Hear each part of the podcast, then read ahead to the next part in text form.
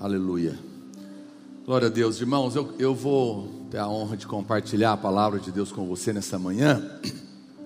E eu quero, nesse dia de ceia, gostaria que você abrisse o seu coração para que você vai receber, que nós vamos compartilhar com você sobre o que de fato pode acontecer e deve acontecer na vida de alguém que entende a revelação, debaixo de qual aliança foi colocado. Pastor, o que, que de fato mudou? O que, que isso afeta a minha vida na prática? O que, que esse entendimento e essa revelação produz em mim, na minha casa, na minha família? Eu digo para você que no final dessa reunião, seu coração vai estar explodindo de fé. E você verá o quão incrível é viver debaixo desta aliança. Porque apesar de estarmos na nova aliança, há muitos irmãos que ainda estão nesse caminho, nesse processo, e ainda se prendem muitas vezes nos preceitos da velha aliança. Você às vezes está entendendo uma, mas preso na outra. E o Senhor quer te livrar completamente, para que de fato você possa entrar na experiência dessa verdade. Primeira coisa que você tem que entender é que lá no Novo Testamento, lá no Velho Testamento, a Bíblia diz que havia um céu de bronze na cabeça dos homens. Por quê? Porque nenhum homem era capaz de cumprir as exigências da lei para ser abençoado porque havia um céu de bronze, porque o bronze na Bíblia é juízo. Como você não conseguia cumprir as condições, o que sobrava para você era juízo. Todas as vezes que você insiste em viver, esperando cumprir um conjunto de obrigações, para então ter uma esperança de bênção, você perde a fé. Por que, que você perde a fé? Porque você nunca sabe se cumpriu elas. Você nunca sabe se chegou no ponto que precisa. Então você tem dúvida se Deus vai te abençoar ou não. E o pior, quando você erra, você tem certeza do juízo. Eu convivi com um irmão num trabalho, meu último trabalho, antes de ser pastor tempo integral, e ele andava meio desviado, digamos assim, se é que existe isso. E depois de um ano a gente trabalhando junto, ele me procurou, eu lembro, era no outro prédio ainda, era na virada do ano. Ele me chamou lá fora do prédio, antes da ceia. E ele, ele engraçado, ele ainda falou para mim: não, ora comigo, eu preciso converter. Você já era crente há muitos anos. Eu falei, mas por quê? Ele falou, não, eu quero refazer minha aliança, porque eu esperei o ano inteiro Deus me bater. Porque eu estava fazendo coisa errada. Mas Deus só me abençoou. Eu estou tão constrangido. Eu descobri que de fato Ele me ama. Porque a Bíblia fala que na nova aliança é o amor de Deus que nos conduz ao arrependimento, não é a vara de Deus. Mas quando você não entende isso, você acorda de manhã com uma expectativa ruim de que as coisas não vão dar certo, porque você entende que para você o céu está fechado, mas não está mais. A Bíblia diz claramente que no Novo Testamento os céus foram abertos sobre a sua cabeça. Pode dizer amém por isso? Pastor, o que é eu ter o céu aberto sobre a minha cabeça? Significa que não há mais reservas entre nós e Deus, não há mais barreiras, não há mais nada que, tudo que impedia o favor de Deus de ser derramado sobre a sua vida e sua casa, todos os impedimentos já foram tratados na cruz. Se eu perguntasse para você, meu irmão, me dê um motivo pelo qual você acha que Deus não pode te abençoar. Quer te dizer, já foi tratado na cruz. Seus pecados já foram perdoados. As maldições já foram removidas. Não há mais culpa, não há mais condenação, não há mais acusação. Quando Jesus apareceu e a primeira palavra que ele diz depois de ressuscitar é paz e mostra a mão furada e o lado, ele está dizendo: o que constava contra vocês e que impedia o céu de ser aberto está resolvido, está pago. Tenha fé. Porque agora chegou o dia do favor. Chegou a boa nova do Evangelho. Agora o céu se abriu. Você fala, pastor, mas como que é isso? Eu errei mesmo assim o céu está aberto sobre mim. Por quê? Que, que o céu está aberto? Porque você está em Cristo. A Bíblia fala que Jesus, quando ele sai das águas do batismo, ele não tinha feito nenhum milagre, ele não tinha aberto nenhuma igreja, não tinha ressuscitado nenhum morto, não tinha feito nada. A Bíblia fala que a primeira coisa que aconteceu é que os céus se abrirão e o Pai falou. Jesus ia começar o ministério dele. A primeira coisa que ele precisava saber para servir o Pai é que os céus estavam abertos e que o Pai o amava. Você não pode viver a vida cristã sem a convicção de acordar de manhã e saber: eu vou sair para trabalhar, eu vou sair para criar filho, eu vou sair para formar família, eu vou sair para servir a Deus. Eu tenho uma certeza: sobre a minha cabeça, os céus estão abertos. Eu tenho o favor de Deus, e o Pai me ama porque ele disse que assim como amou o filho, o filho me ama. Nós somos tão amados quanto Jesus é, diz a Bíblia. E os céus estão tão abertos sobre a nossa cabeça quanto esteve na dele. Quando você sai de casa com essa convicção, não há ansiedade. A última palavra que Jesus falou antes de morrer foi: está consumado. A primeira que ele diz depois de ressuscitar é: tenha paz, porque está tudo pago. Você imagina se você estivesse participando de um campeonato mundial de futebol e você fosse jogador da seleção brasileira e fosse jogar a final. Agora, você talvez ficaria ansioso. Mas vamos imaginar uma cena, por algum motivo, você já soubesse o resultado da partida. Porque já havia sido definido que, part... que o Brasil ia ganhar, o seu time ia ganhar. Está resolvido isso. Uma vez resolvido o placar, vai jogar. Vai ter butinada? Vai. Vai ter caicai? Vai. Vão tentar manipular o juiz? Talvez. Mas vai ter ansiedade no seu coração? Não. Por quê? Porque o placar já estaria resolvido. Eu quero te falar, está consumado. O placar já resolveu. Jesus é o vencedor.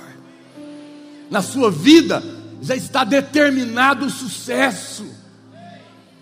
Já deu certo a sua vida. Você precisa apenas crer. Por quê, pastor? Porque os céus estão abertos sobre ele. Sobre ele. E uma vez que nós estamos nele, os céus estão abertos sobre nós também. Lá no Calvário, a Bíblia diz que aconteceu uma grande troca. Cristo se tornou o que eu era, para que eu me tornasse o que Ele é. Preste atenção, é uma coisa tão incrível. Eu tenho meditado né, constantemente na graça de Deus. Eu até estou escrevendo uma palavra sobre as maiores aparentes loucuras da graça, porque são coisas impressionantes. Nós estávamos compartilhando essa semana. Olha o que aconteceu, irmãos. Os nossos pecados mataram o Filho de Deus. Nossos pecados nos fizeram assassinos. Deus poderia nos tratar de três maneiras. Diga comigo: justiça, misericórdia ou graça. Nós éramos o assassino. Nossos pecados mataram o Filho de Deus. A justiça diz: dê ao homem o que ele merece. Isso é justiça. Mande ele para o inferno, que ele é assassino. A misericórdia diz: não dê ao homem o que ele merece. Perdoa ele. Seria um assassino perdoado. Mas a graça diz: dê ao homem o que Cristo merece. E ele pegou o assassino do filho e fez do assassino um filho herdeiro. Isso é loucura. Meu Deus, como que pode isso? Como que você pega aquele que matou seu filho e transforma ele num filho herdeiro? É amor de Deus, não nós não conseguimos entender. Você não vai ter o que você merece, você vai ter o que Cristo merece. Porque a graça de Deus está sobre a sua vida. E é isso que está acontecendo aqui nessa troca. Nós somos colocados nele, e agora o que diz respeito a ele, diz respeito a nós também. Lá no Calvário aconteceu isso. Ele tomou o meu lugar, o seu lugar, para que hoje você ocupe o lugar dele. E qual que é a prática disso, pastor? É que nessa troca, Deus vai tratar hoje com você como se fosse Cristo, porque você está escondido nele, você está vestido nele, você foi unido a ele, e agora é necessário que você tenha a ousadia de crer que a posição dele hoje é a sua. Significa que quando você chega diante de Deus para orar, Cristo chega para orar. Você crê nisso? Eu gosto sempre de brincar com os jovens que eu falo que ele começa a orar e Deus fala: tem alguém orando. Fala para o anjo: dá uma olhada lá. Não estou muito acostumado a ouvir essa voz por aqui. E quando o anjo vai orar, olhar, ele falou: Ah, a voz era diferente, mas é o seu filho orando, porque ele vê Cristo. E se Cristo está orando, os céus estão abertos. Quando você entende essa posição, você não titubeia na oração, você tem fé, você tem convicção de que vai funcionar, porque você ocupa esse lugar em Deus.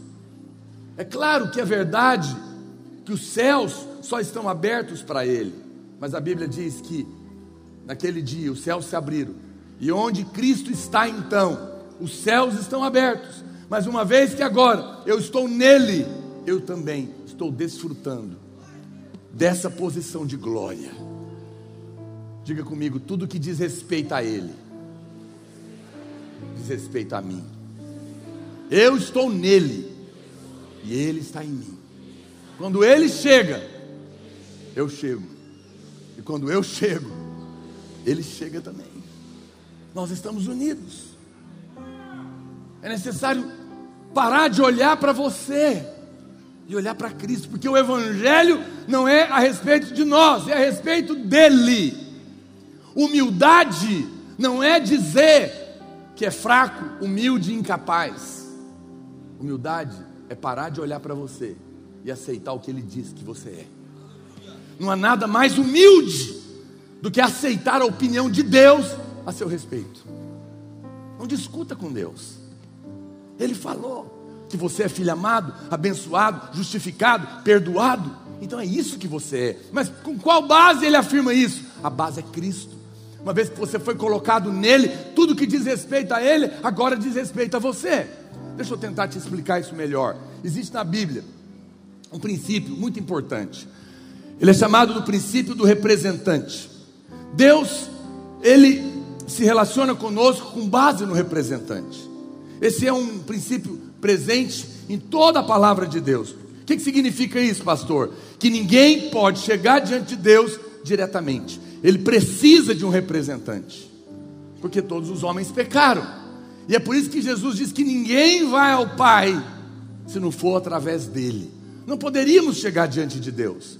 Jesus é, essa, é esse meio pelo qual nós podemos nos apresentar diante dele. Então ele é esse nosso, o nosso sumo sacerdote com o qual nós chegamos até o Senhor e ele nos representa. Por exemplo, quando Adão pecou, nós pecamos. Por quê? Porque Adão era o nosso representante. Mas agora a Bíblia diz que Jesus é o segundo Adão. Adão pecou, nós pecamos. Cristo sofreu a punição e pagou por isso, nós recebemos. Porque ele nos representa. Nós não vimos nenhum, mas o que eles fizeram diz respeito a cada um de nós. Quem está me entendendo? Por quê? Porque nos representa. Quando nós cremos em Cristo, nós somos colocados nele. Então, uma vez que nós estamos nele, ele agora se tornou o nosso representante. Isso significa que se ele obedeceu os mandamentos, nós obedecemos. Se ele venceu o pecado, nós vencemos. Quem está me entendendo? Veja, preste atenção. Muitos irmãos não entendem isso. A graça, como eu disse, é o homem recebendo o que Cristo merece. É de graça para nós, mas ele sim mereceu, porque ele cumpriu as exigências. A lei exigia o cumprimento das exigências para liberar as bênçãos. Uma vez que Cristo cumpriu todas as exigências, o céu, por força de lei, não pode negar nada para ele. Quem está me entendendo? Mas uma vez que nós estamos nele e ele nos representa, e o céu não pode negar nada para ele, então o céu não pode negar mais nada para você. Porque ele te representa.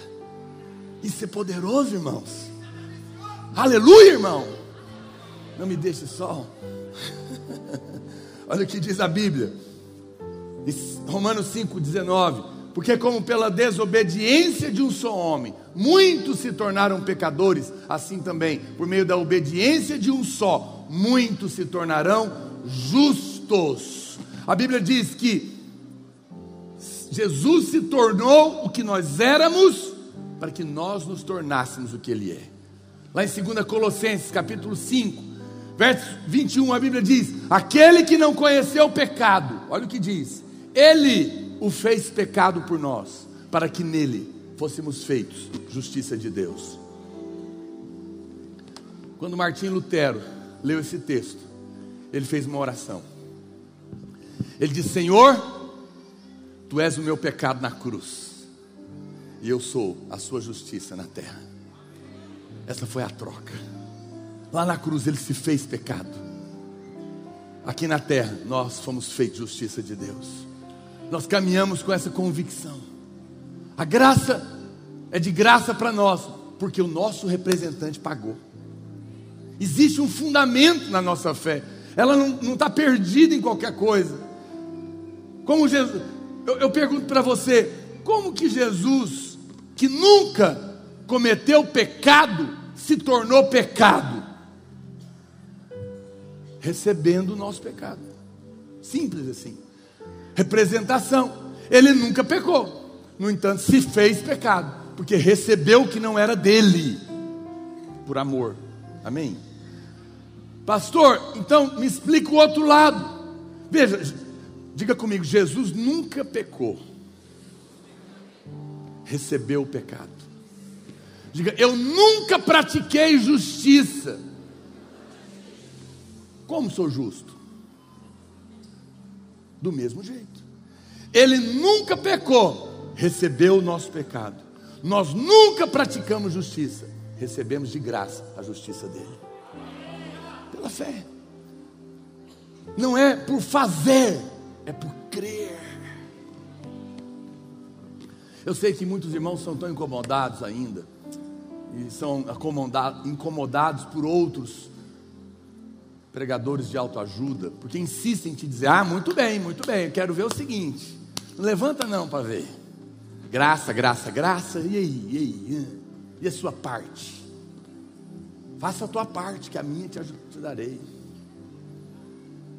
Mas a Bíblia fala que o homem não pode receber nada, se do céu não for nada. Jesus falou: sem mim, nada podeis fazer. Nada. Você sabe, a carne sempre quer uma beirinha. Ah, mas a Bíblia fala que nós fomos salvos. Alguém me falou ontem. Nós fomos salvos pela fé para as boas obras. Te peguei. Mas você tem que ler a Bíblia toda. Fomos salvos para as boas obras? Sim ou não, irmãos? Ah, pastor, então tem obras. Inclusive, Tiago falou que a fé sem obras ah, então tem, então tem meu lado sim. Felizinho, né? Você tem que continuar lendo a Bíblia. A Bíblia diz: a obra de Deus é essa. Definição. Que creiais. Ponto. Essa é a sua parte. Faça a sua parte que eu te ajudarei. Creia. Se você crê, os céus estão abertos para você custou para Ele, para que seja de graça para você. Essa é a obra, essa é a sua parte, meu querido. É isso que a Bíblia está dizendo. Nós recebemos, o Senhor não merecia se tornar pecado e nós não merecíamos ser feitos justos. Vou te dar um exemplo. Lembra da briga entre Golias e o exército de Israel? Ali está o, o princípio da representação. Golias estava afrontando o exército, era para ter uma guerra entre os dois povos. Aí os filisteus fizeram uma proposta: fala aqui, ó, nós temos um guerreiro que nos representa toda a nação dos filisteus. Faz o seguinte, em vez da gente brigar, colocar o exército inteiro para brigar um com o outro, vai morrer um monte de gente. Vamos fazer o seguinte: nós colocamos um representante e vocês colocam um também. Os dois brigam. Escolhe, nós escolhemos o nosso melhor aqui, você escolhe o melhor de vocês aí. Os dois vão brigar. Eles nos representam. Aquele que ganhar, a vitória é de toda aquela nação. Aquele que perder, a derrota é de todo. Se o nosso ganhar, vocês se tornam escravos nossos. Se nós perdemos, nós nos tornamos escravos. Então Davi estava agora representando toda a nação. E a Bíblia fala que Davi cortou a cabeça de Golias. E a vitória de Davi agora se tornou o que? A vitória de toda a nação. A nação lutou? Não. Mas se tornou vencedora? Por quê? Porque o representante venceu. Na verdade, você acha que tinha um monte de gente lá em Israel com medo? Tinha ou não tinha? Tinha. Tinha um monte de gente incrédulo que Davi venceria Golias? Tinha. Tinha um monte de gente reclamando que Saul era enlouquecido em permitir um rapazinho daquele que mexe com pedra enfrentar o Golias e representar toda a nação? Sim ou não? Tinha. Esse povo merecia? Não. Mas Davi venceu? e até os incrédulos foram abençoados. Sabe por quê? Porque quando o nosso representante vence, queira você ou não, acredite você ou não, você está abençoado, você faz parte da vitória dele. Ele é o representante. Eu sei que talvez você está se condenando. Ah, pastor, eu, é porque eu creio, mas eu tenho dúvidas. Olha, meu amado, é um fato. O seu representante venceu, a vitória dele é a sua vitória também. Esse é o mesmo princípio que se aplica e se aplicava ao sumo sacerdote. Ele representava todo o povo diante de Deus. E uma vez por ano, esse sumo sacerdote entrava dentro lá do tabernáculo até o lugar santo, santo santo, onde estava a arca. Ele representava toda a nação, inclusive ele entrava com um potinho de sangue na mão e uma corda amarrada no pé. Por quê? Porque ele, ele representava o povo, mas ele não podia ter problemas. Porque se ele tivesse pecado na vida dele, algum problema, ele poderia morrer lá dentro e ninguém ia poder entrar lá. Então eles arrastavam com a corda. Então você imagina, você coloca alguém que te representa para jogar, para lutar e diz: se o seu representante perder, nós vamos matar todo mundo. Como é que você assiste esse filme? Deus do céu, misericórdia, não é? Então era uma angústia aquele dia, porque eles não sabiam como é que estava realmente a vida do representante. Então ele entrava oferecendo o sangue lá por ele, do animal, para ver se Deus perdoava, e o povo ficava angustiado porque ele estava representando. Se ele morresse lá dentro, a angústia tomava conta do país. Por quê? Porque Deus teria o que? Rejeitado o representante. Se Deus rejeitou o representante, quem foi rejeitado? A nação inteira. Mas quando o representante era aceito, ele saía vivo. Ele levantava as mãos e abençoava a nação, porque Deus o havia aceito. Logo, aceitou a nação inteira. A nação agora se alegrava, porque falava: ufa, Deus aceitou o representante, nós estamos abençoados. Vai chover esse ano, vai ter colheita esse ano, vai ter prosperidade esse ano, porque Deus nos aceitou. Mas qual era o problema? O problema é que o sacerdote ia ficando velho e morria. E quem assumiria o lugar dele era o filho dele. Então, a nação inteira ficava olhando o menino. E quando o menino era rebelde, traquino, eles ficavam angustiados, porque falavam: esse menino não vai dar certo. Porque se o pai morresse e o menino assumisse e Deus rejeitava, estava todo mundo frito. Esse era o princípio da representação. Era assim que aquele povo vivia. E é assim que muitos irmãos ainda vivem. Eles não têm certeza. Não têm certeza se ainda estão salvos, não têm certeza se hoje vai ser bom ou não, se Deus vai me abençoar ou não, porque não tem certeza se está aceito ou não. Mas hoje eu estou te contando que a, pro, a aprovação de Deus a seu respeito não tem mais nada a ver com você. Hoje, Jesus é o nosso sumo sacerdote, perfeito, que cumpriu todas as exigências e já foi aceito diante do Pai. Pastor, como é que você sabe que ele foi aceito? Porque ele entrou na morte para nos representar e saiu vivo de lá. A ressurreição é a prova cabal de que o sacrifício foi aceito. Ele ressuscitou. O sacrifício foi aceito. Ele nos representa. Aleluia. Agora estamos em paz. O nosso representante passou no teste. E sabe o que é o bom? Aqueles bons sacerdotes morriam. E eles não sabiam como seria depois, mas o seu representante, uma vez ressuscitado, não morre mais. Você está garantido. No banco não tem conta garantida. Mas esse negócio de conta garantida tem limite também. No céu não tem não. A sua vida está garantida. E quem garante a sua vida é Ele. Estamos escondidos nele. Eu amo declarar isso. Porque eu estou em Cristo. Outro dia alguém me fez uma ameaça. Eu conheço quem gosta de trabalhar com ameaça. Caiu lá de cima e pisaram na cabeça dele. Olha para cá. Esse é o espírito da intimidação, né?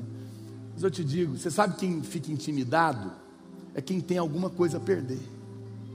Mas eu estou nele. Uma vez que eu estou nele e ele está aprovado, eu não tenho nada a perder, porque eu já ganhei tudo nele. Eu não tenho nada a provar, porque o meu representante é perfeito. Logo, eu não tenho nada a temer, porque tudo que diz respeito à minha vida está respondido na pessoa dele. Ah, mas você errou, mas o meu representante acertou. Mas você não fez, o meu representante fez por mim. O Evangelho não é a respeito do que nós somos, é a respeito de quem o nosso representante é. O Evangelho não é a respeito do que nós fazemos ou deixamos de fazer, é a respeito do que o nosso representante fez no nosso lugar. Humildade não é se achar pequeno, é não se achar. É ser achado nele, não tendo justiça própria que procede de lei, senão que é mediante a fé em Cristo Jesus. Eu apenas respondo: minha justiça é Cristo. Ah, mas você, você, minha justiça é Cristo. Fale com o meu representante. Quer falar comigo? Fale com o meu representante. Deixa eu te ensinar uma coisa nessa manhã. O diabo, a Bíblia diz que ele te acusa de, manhã, de dia e de noite. Ele te intimida de dia e de noite.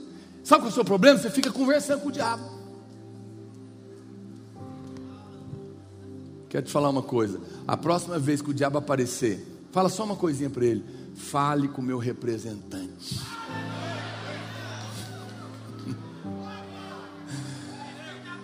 E diante dele, o inferno se cala. Não tem como cobrar.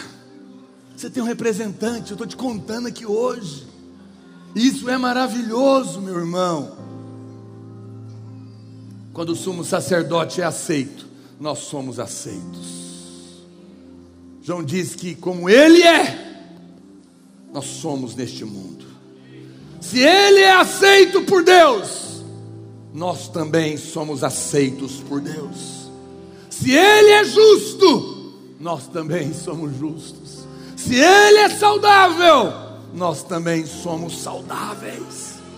Se Ele é próspero, nós também somos prósperos. Se Ele está debaixo do favor do Pai, eu e você também estamos debaixo do favor do Pai, porque tal qual Ele é, nós somos neste mundo.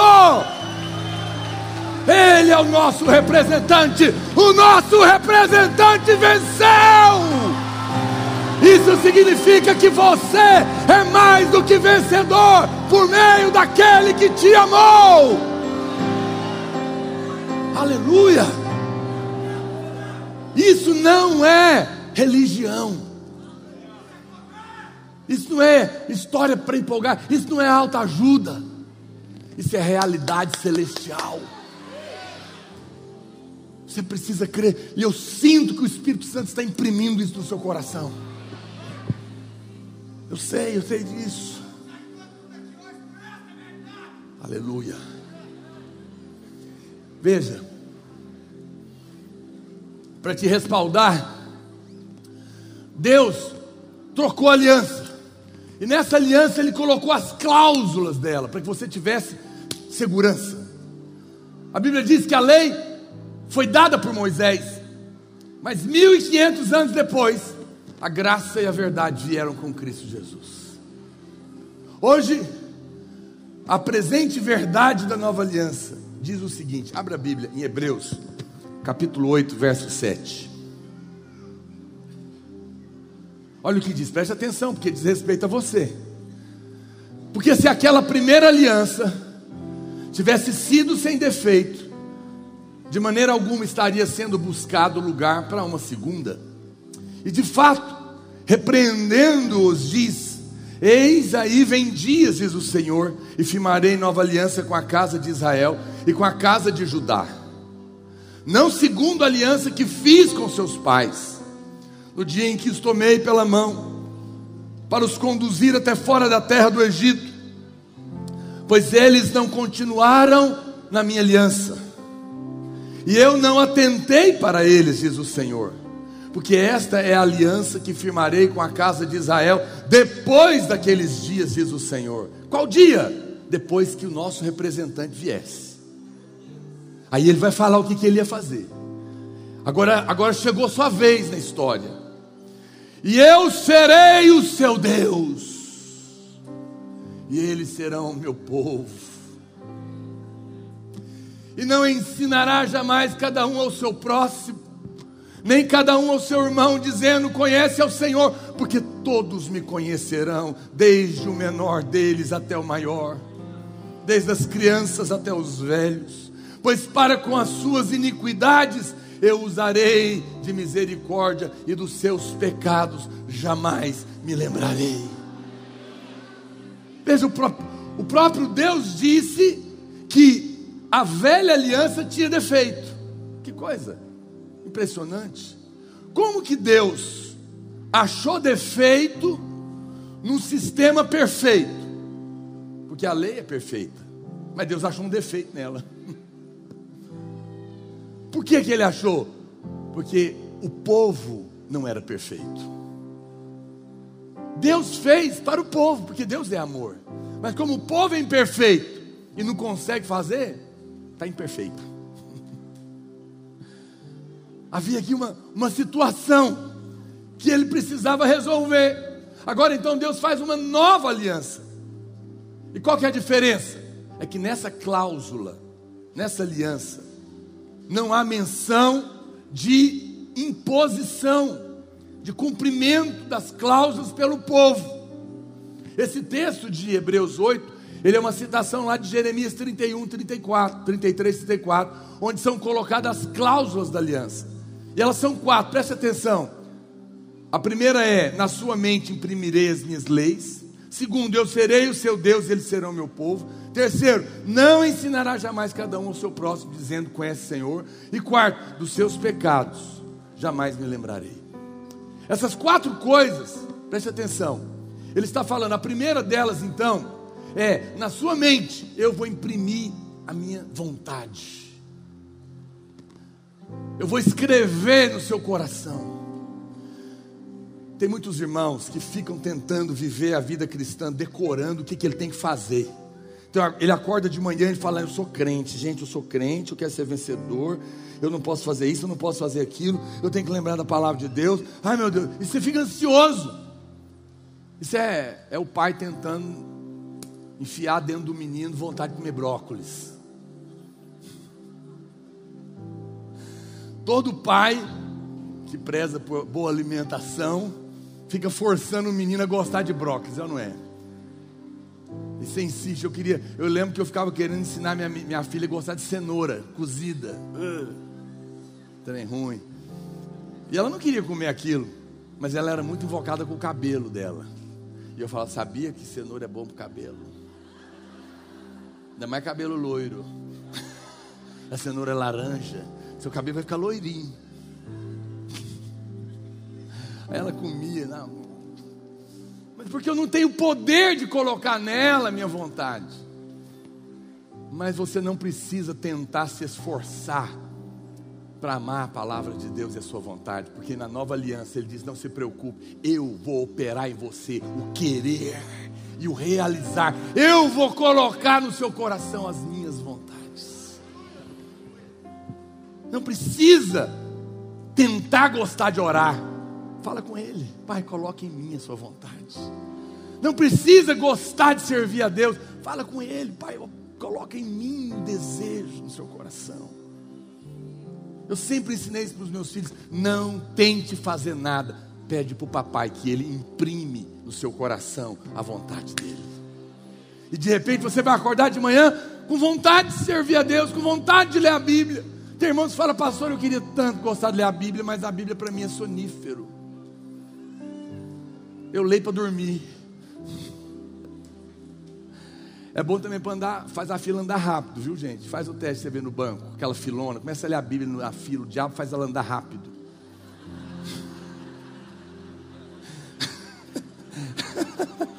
Ela, ele não quer que você lê. Mas se você pedir, o Pai vai te dar um desejo tão grande no seu coração.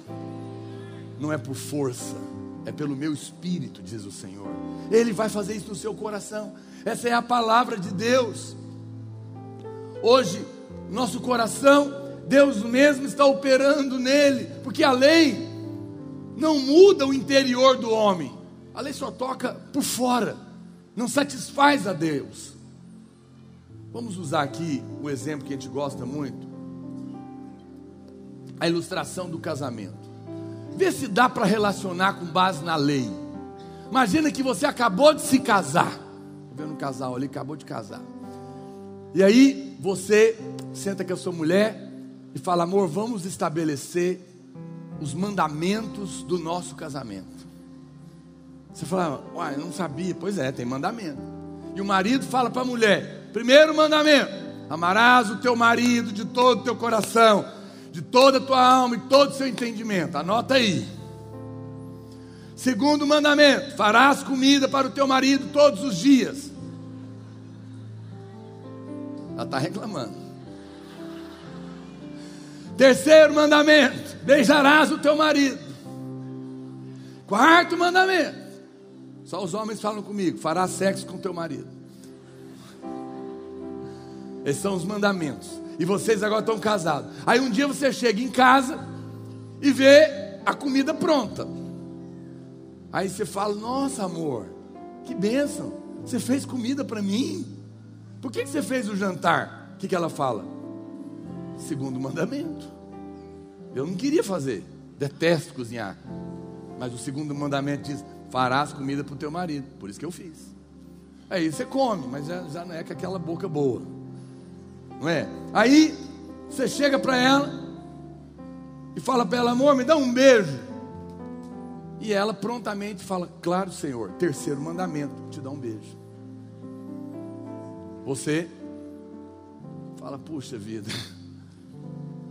Aí você, sei lá, você pergunta para ela, amor, eu não sei, eu, você falou que fez comida para mim, porque era o, qual que era? terceiro mandamento. Segundo mandamento. Você me beijou, porque é o terceiro mandamento. Seja honesta comigo, você me ama? Ela fala para você: Claro, primeiro mandamento. Amarás a teu marido. Vamos ser honestos, você quer, você quer casar com uma pessoa dessa? Não, não. Isso é casamento na lei. Isso é viver com Deus por falta de opção.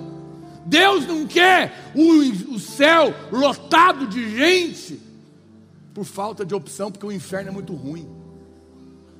Ele quer que você vá para lá porque lá é o lugar que você quer ir.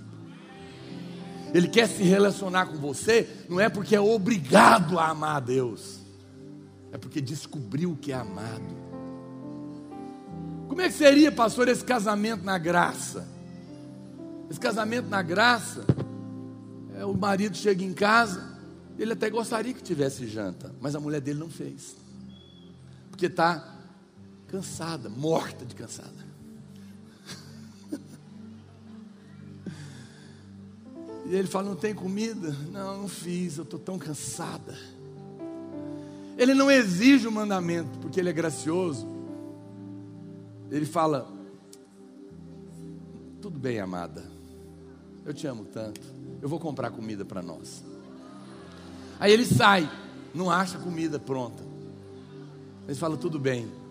Ele compra os ingredientes e cozinha para você. Esse homem vai precisar ter mandamento para beijar ele? Porque ele constrangeu você. Presta atenção. Tem irmãos que acham, eles não entenderam. Eles acham que a graça é mais barata que a lei. A Bíblia diz que a lei era um marido e que a graça é outro marido. A lei é um marido. Você, essa, a lei é aquele irmãozinho, quando você era jovenzinho, você chegou na igreja querendo casar e falou: quem que é o melhor da, da igreja. Aí eu falei, é aquele ali, aquele ali é perfeito. Super hiper power. É um menino trabalhador, correto, faz tudo certo. E você embarca nele. Quando você casa com ele, ele é a lei. E você está toda alegrinha, ele fala: peraí, vamos ler os termos. Eu sou uma pessoa, você já ouviu falar. Eu quero café da manhã às seis. Eu quero camisas engomadas, eu gosto daquele vinco. Eu quero almoço tal hora, eu quero a janta tal hora, eu quero, eu não gosto de detesto ver poeira em cima de armário. E você fica assim olhando, meu Deus do céu, eu casei com esse cara. Ele não está errado, tudo que ele está pedindo está certo. Ou seja, está cansado. Mas você está querendo fazer o casamento dar certo, você tenta. Você tenta um dia, tenta dois, você, faz, você se mata para agradar ele. E quando chega de noite, você fala, acho que ele vai estar feliz. E aí você já chega, oi amor. Ele. Hum, aquela teia de aranha lá. Você fez comida? Ah, estou com cólica. Toma remédio. Você sabe que é sua obrigação. Aí você vai ficando tão oprimida. Tem gente que está pensando, meu Deus, ele foi lá em casa.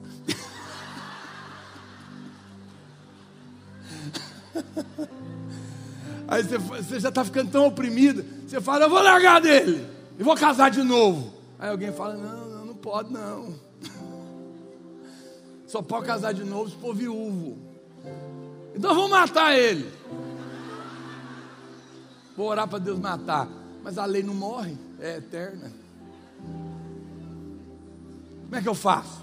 Morro eu. Aí você morre e nasce de novo. Agora você pode casar de novo. É isso que Paulo fala da ilustração. Aí te fala: olha, tem um outro rapaz muito legal aqui na igreja. Ele chama Graça. Você fala: não, então é com esse que eu vou casar. Me diz que esse aí, ó, pode tudo. Igreja da porta larga. Vocês estão na graça, né? Graça aí é barata. Aí você casa com ele.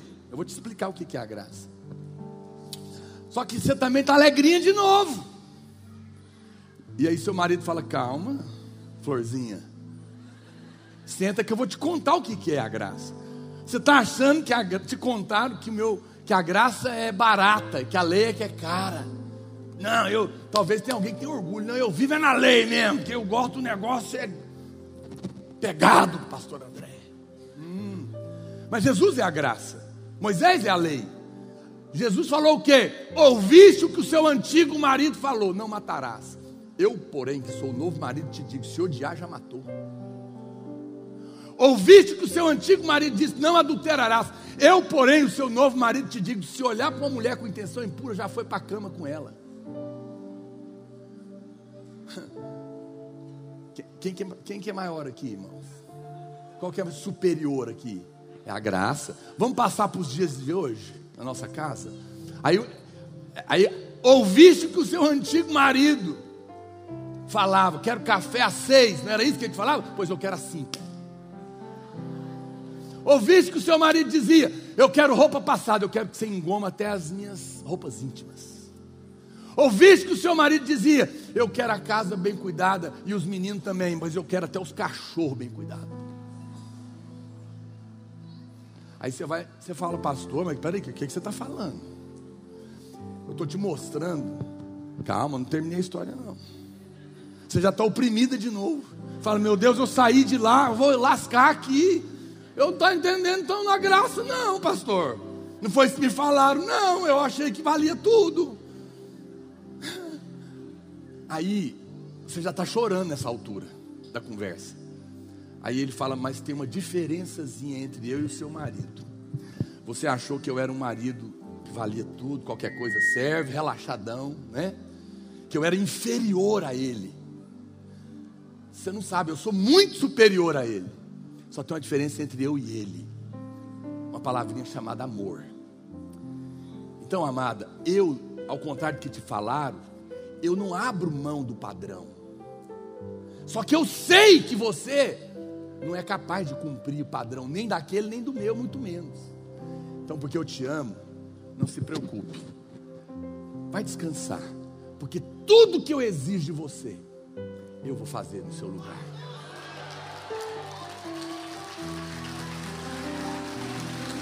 Isso é a graça de Deus.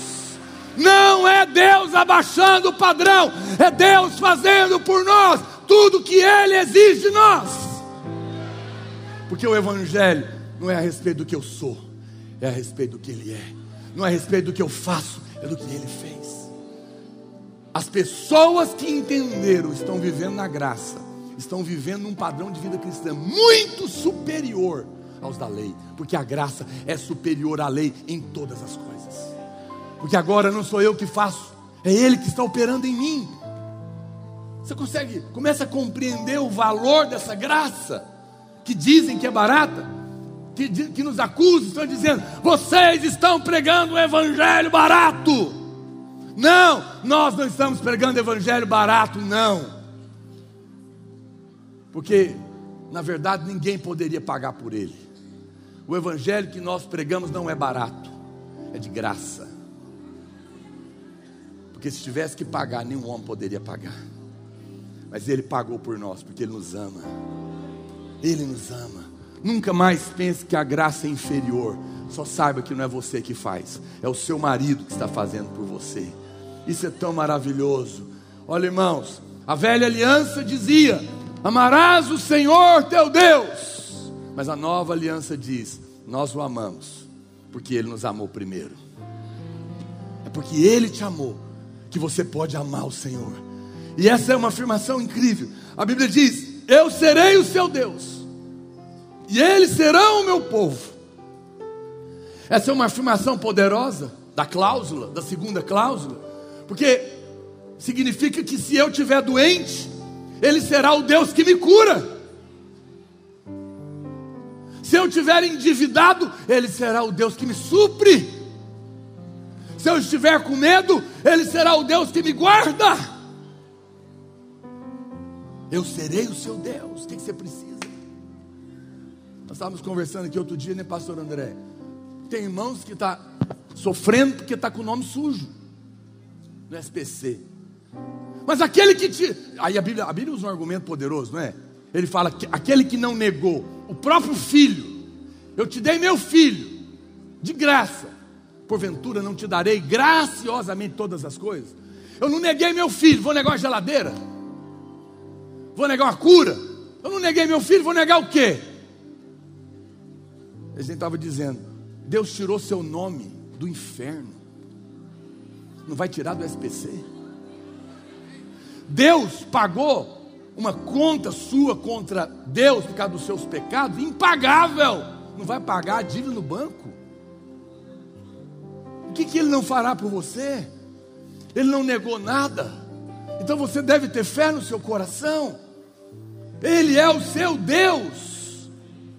Ele não veio te ensinar um caminho para ser salvo. Ele é a sua salvação. Depois ele diz: Ele continua dizendo, e essa é a diferença entre a lei e a graça. Quando você prega a lei, nós dizemos às pessoas o que elas têm que fazer, mas quando nós ensinamos a graça, nós falamos o que Ele faz por nós. É por isso que muitos pastores insistem em querer dar o crédito para o homem, mas a lei é só o que você pode fazer, mas a graça significa que Deus te tira do buraco. Não adianta querer dar um livrinho de aprender a nadar para quem está afogando. Você está lá afogando e fala: Não, faz um curso comigo. Eu vou te ensinar sete passos para nadar. Mas eu estou afogando. Não lê aí. Depois você paga. Quem está afogando não precisa de sete passos, precisa de um Salvador. Jesus não veio te ensinar a nadar com sete passos, ele veio te salvar. Ele está pronto, é agora, é hoje, não te custa nada, isso é o Evangelho. Muitas pessoas estão buscando métodos, autoajuda, mas Deus nos dá Cristo,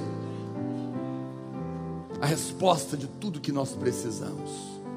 Você não precisa tentar transformar seu casamento, chama aquele que muda água em vinho na festa do casamento. Num instante, ele vai operar na sua vida. A salvação é muito mais ampla do que o céu e o inferno. Ela abrange todas as áreas da sua vida. A Bíblia diz, estou encerrando, olha para cá. Todos me conhecerão.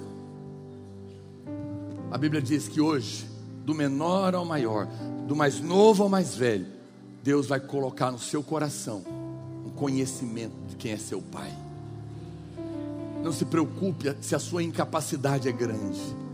Ele ama você, não importa a sua idade, Ele vai te levar a conhecer Ele da sua maneira. E por fim, a Bíblia diz o que? Dos seus pecados passados, não me lembrarei mais. Essa é a última cláusula da aliança e dela depende, olha para cá, todas as outras três. Muitos irmãos não conseguem crer que Ele é o nosso Deus, não conseguem crer que Ele opera em nós a vontade dEle porque não sabe se merece. Para que você tenha convicção das primeiras, você tem que crer na última. Porque a última está dizendo que eu não lembro mais dos seus pecados. Está pago. Você não deve mais nada. Está tudo bem conosco. Eu não estou irado com você. Logo você pode ter fé para receber tudo que eu estou prometendo.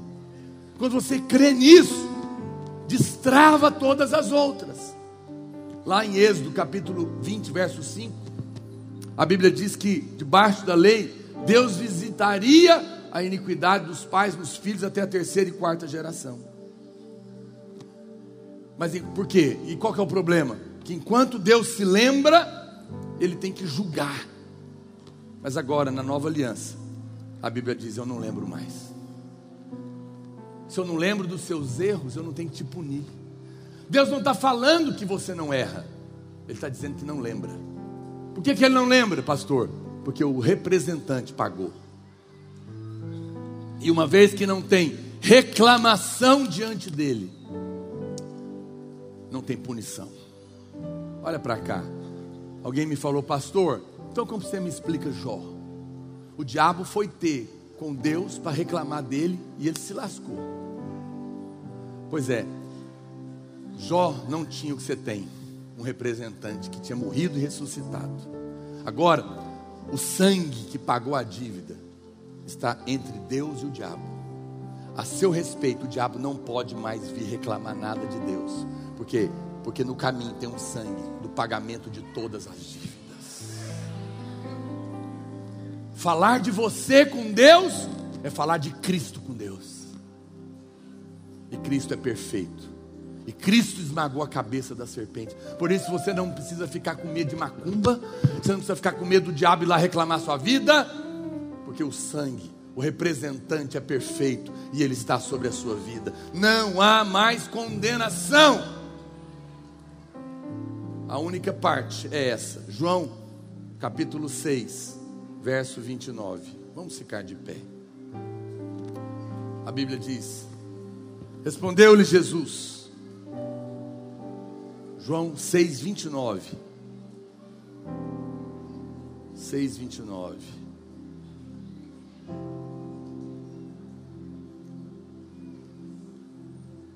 Estava mais fácil você ter colocado.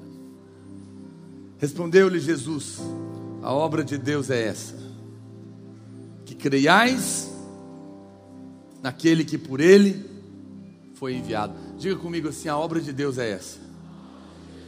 Diga com convicção: a obra de Deus é essa. Que eu creia no meu representante. É só isso. O que diz respeito a Ele, diz respeito a você. Se você crê que Ele se esqueceu dos seus pecados, que você está perdoado, você terá fé. Você não vai viver mais na expectativa de juízo, mas você vai viver na expectativa de bênção. Pare de se achegar a Deus na posição de pecador. Para de orar, Senhor, eu venho à tua presença, um pecador miserável do inferno. Não, chega na presença de Deus, Senhor, tu és o meu representante. E porque eu estou no Senhor, eu sou justo. E como justo, eu me apresento na sua, diante do Senhor, com a certeza que os céus estão abertos, porque o meu representante cumpriu as condições. E eu sei que o Senhor me ama, porque o Senhor o ama. E Ele me representa. E se o Senhor o ama, eu sou amado. E eu sei que eu sou abençoado, porque se o Senhor abençoou o meu representante, eu sou abençoado. E eu sei que o Senhor me cura completamente, porque se o meu representante é saudável, eu sou também. O que Ele é, eu sou e eu creio nisso.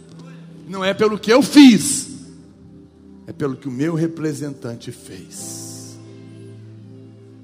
Pega suas mãos por um momento, feche os seus olhos. Diga comigo, Pai, eu sou o teu filho. Eu sou o cordeiro com Cristo. Eu fui justificado pela fé. E hoje eu tenho a justiça de Cristo. Meus pecados foram todos cancelados. E o Senhor não se lembra mais de nenhum deles. Nenhum deles. Amém. Amém. Você pode dizer amém por isso? Oh, irmãos, não espere a ira de Deus. Não espere, não tenha medo de Deus. A verdade é que sobre nós não há mais condenação. O Senhor jurou que não mais iria se irar conosco. Isaías 54, 9 diz: Por isso é que para mim, porque isto é para mim, olha que diz essa declaração: Porque isto é para mim como as águas de Noé, pois jurei que as águas de Noé não mais inundariam a terra, e assim jurei que não mais me iraria contra ti nem te repreenderia.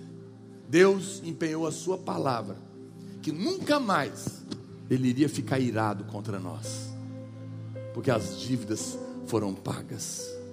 O Senhor nos se comprometeu em nos dar um grande futuro por causa da nova aliança. Eu quero te mostrar essa promessa. O último versículo que eu vou ler. Jeremias capítulo 32, verso 40. GR, irmão. 32, 40.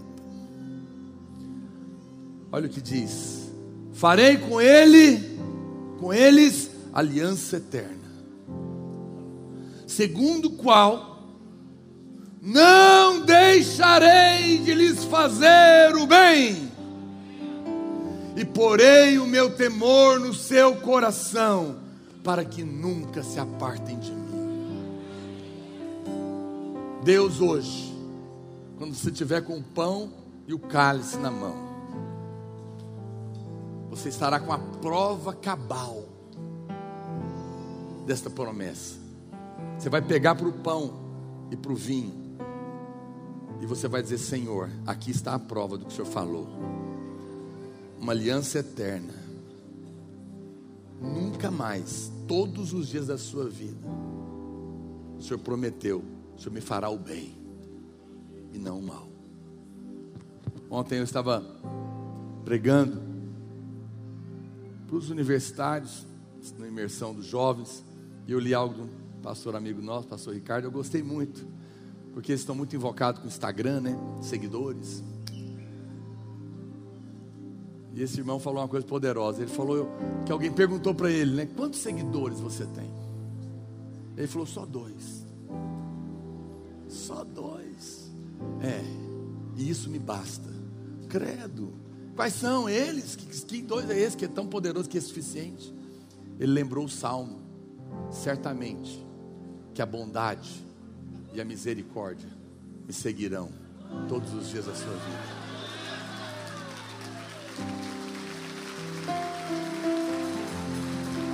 Quem tem esses dois seguidores não precisa ter mais nenhum outro. Quer te dizer, amado, que por uma aliança eterna o Senhor te prometeu fazer o bem todos os dias da sua vida. E certamente que a bondade e a misericórdia te seguirão todos os dias da sua vida.